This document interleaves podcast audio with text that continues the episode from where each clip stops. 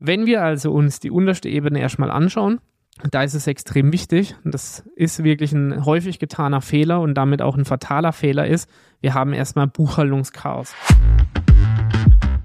Hi und Servus zum Finanzen auf Autopilot Podcast. Der Podcast, in dem du lernst, deine finanzielle Situation zu verstehen, um gleichzeitig Zeit und mentale Freiheit als Unternehmer zu gewinnen. Mein Name ist Matthieu Schuler und als Outside CFO helfen wir Agenturen und Online-Experten dabei, finanzielle Kontrolle und Transparenz zu erlangen. Schön, dass du zu dieser Podcast-Folge wieder dabei bist. Ich freue mich riesig, also lass uns direkt loslegen.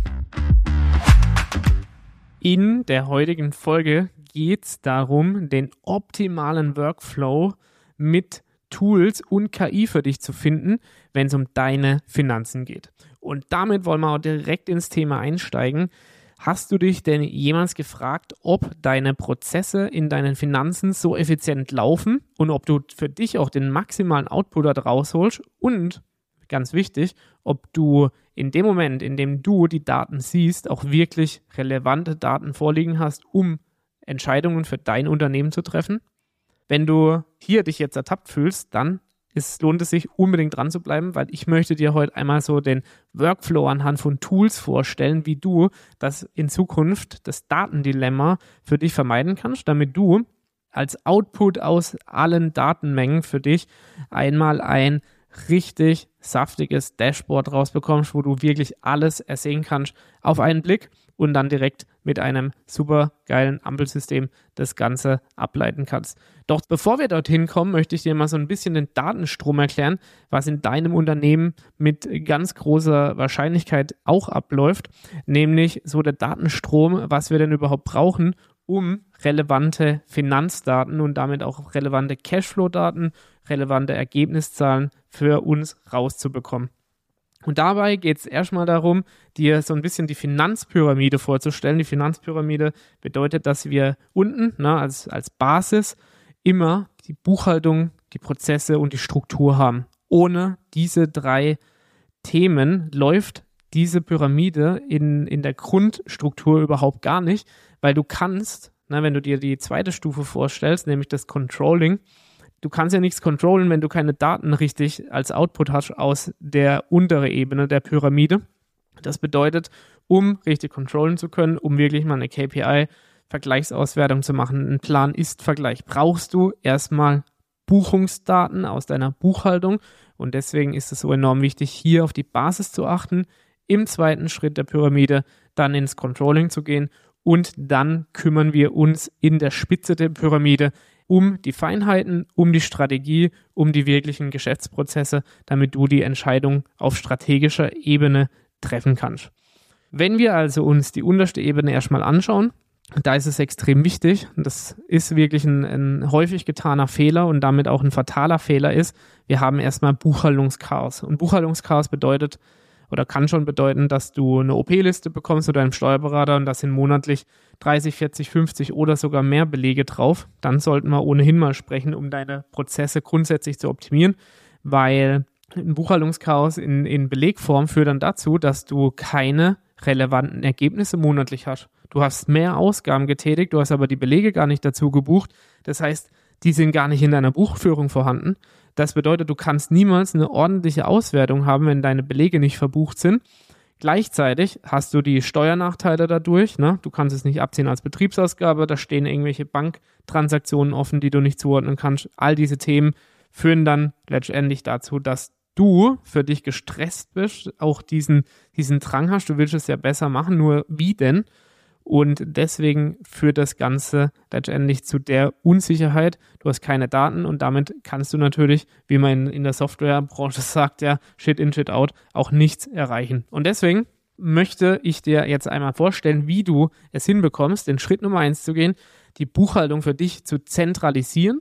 Du bekommst Belege über einen Bewertungsbeleg, ne, so manuelle Geschichte, Tankbelege als Kassenzettel und und und. Du bekommst die per E-Mail rein aus verschiedensten Quellen. Per E-Mail kommen die Rechnungen als PDF-Format rein. Du hast aber auch 100 Seiten gefüllt im Monat aufzurufen, um dir diese Rechnungen richtig runterzuladen oder deinen Zahlungsanbieter, na, Digistore, Copecard, wie auch immer, schicken dir diese Rechnungen rein. So. Was passiert dann? Du hast erstmal ganz viele Belegquellen und weißt ja gar nicht, wie du die alle zentral in ein Organ bekommen sollst.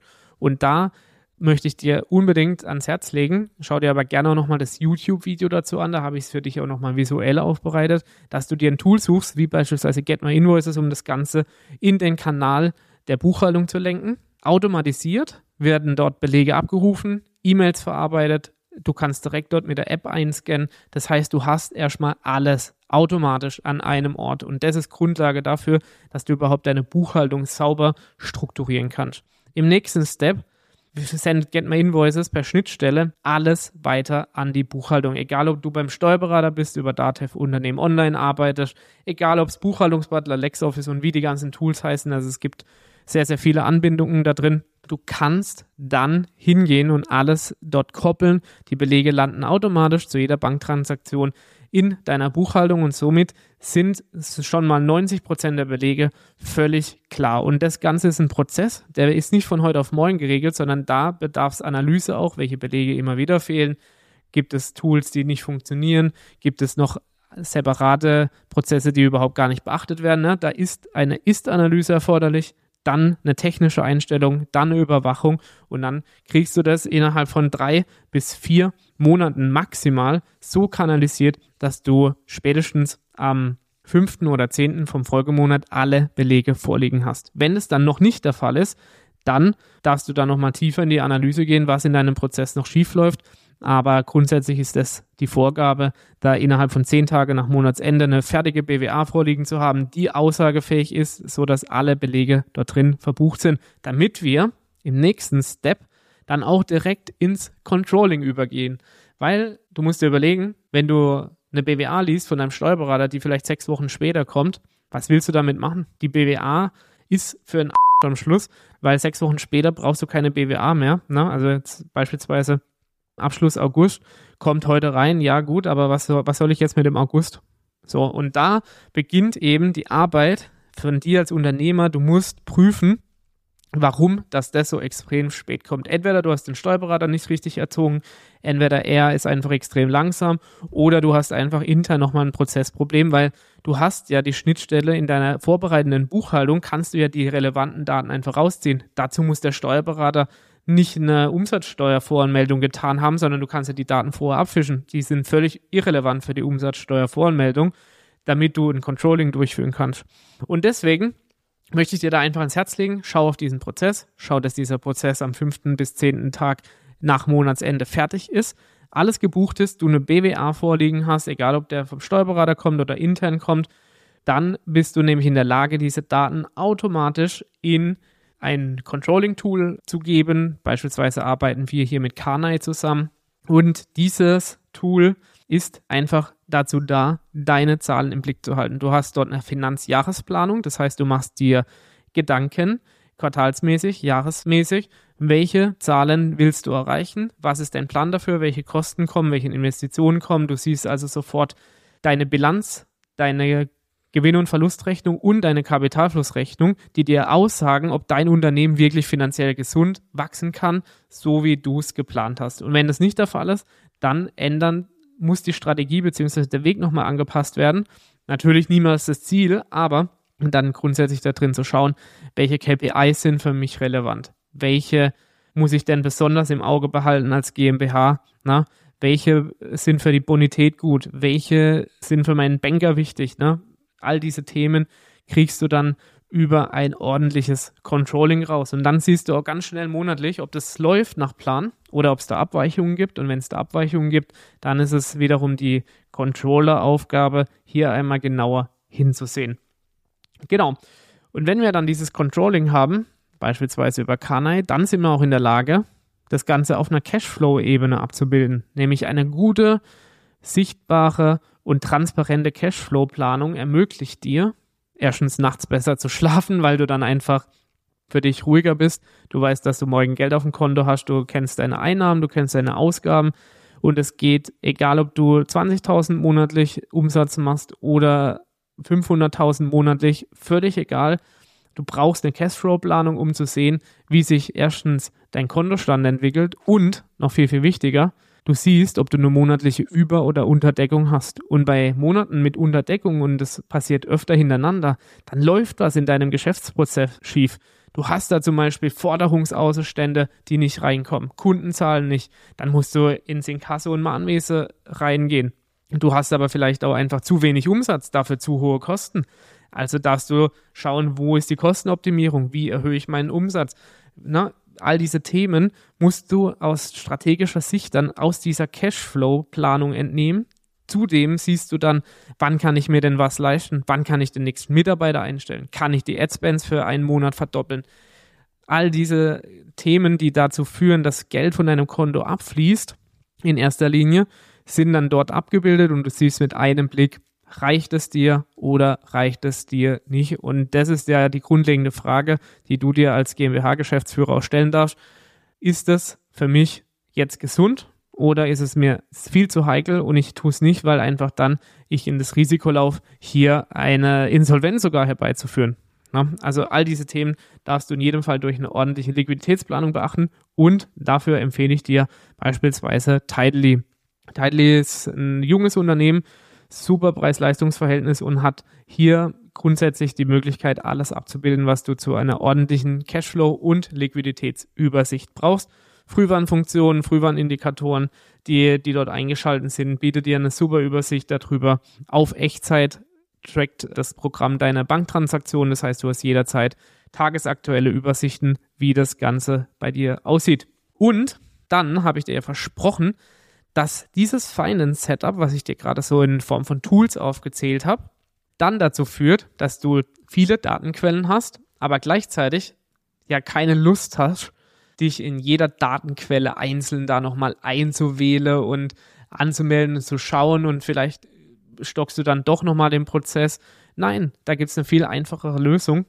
Und wenn du dein Unternehmen richtig produktiver steuern möchtest, weil du sagst, ich habe hier definitiv eine Datenquelle, wo alles reinläuft, dann bist du in der Lage, hier beispielsweise über Plekto das mega easy auf Echtzeitbasis einzubinden. Die Echtzeitdaten kommen dann daher, dass du einmal deine Buchhaltung richtig organisiert hast und die zeitnah fertig ist. Das heißt, du kannst teilweise direkt auf deine Buchhaltung zugreifen. Du hast die Controlling-Daten, du weißt, wo du hin willst mit einer klaren Planung und deiner Ist-Situation und dann bindest du eben die Cashflow-Situation ein in deinem Dashboard und dann hast du schon mal die, ich sage jetzt mal, vier relevanten Themen abgebildet. Dann kommt noch ein Marketing dazu und ein Vertrieb dazu. Du siehst die Vertriebsperformance, du siehst die Marketing-Performance und damit auch deinen Cashflow wie er sich entwickeln wird. Und wenn du diese Daten alle zusammenbekommst, dann entwickelst du ein Cockpit für dich und dieses Cockpit ermöglicht dir, so haargenau dein Unternehmen zu tracken auf datenbasierte Entscheidungen dann abzuzielen und damit, ne, merkst du selber, erhöht sich die Entscheidungsqualität so enorm, dass unsere Kunden sogar sagen, das haben wir schon immer gebraucht. Wir brauchen eine zuverlässige Datenquelle, wo alles mit reinkommt. Und da kann ich dir nur empfehlen, jeder hin, besorg dir ein Dashboard. Plecto ist dann super, super Ansprechpartner dafür, falls du dich dann nicht komplett einfinden willst in dieses Thema wir sind dafür da, auch hier ein Setup einzurichten na, mit, mit Dashboard-Erstellung und dafür spezialisiert, auch im Hintergrund diese Daten erstmal zu collecten, um für dich auswertbare Daten da überhaupt reinzugeben. Also solltest du, egal was es in diesem Setup jetzt ist oder vielleicht sogar das Gesamtsetup benötigen, dann melde dich unbedingt zum kostenlosen Erstgespräch an. Ist auch unter dem Podcast nochmal im Link drin. Und dann können wir darüber super gerne mal bereden, was denn bei dir aus strategischer Sicht gerade los ist, wo äh, deine Ziele liegen und wie wir da dann mit diesem ultimativen Finance Setup hinkommen. Ich freue mich, wenn du dich meldest. Gleichzeitig freue ich mich auch, wenn du bei der nächsten Folge mit dabei bist und damit war es das für heute. Ich hoffe, du konntest super informativ hier das Setup mitnehmen und für dich umsetzen. Wie gesagt, wenn du das Ganze visuell nochmal haben willst, schau auch unbedingt auf YouTube vorbei. Da habe ich das Ganze nochmal in einer kleinen Präsentation vorbereitet für dich. Und damit, ja, sehen wir uns und hören uns zur nächsten Folge.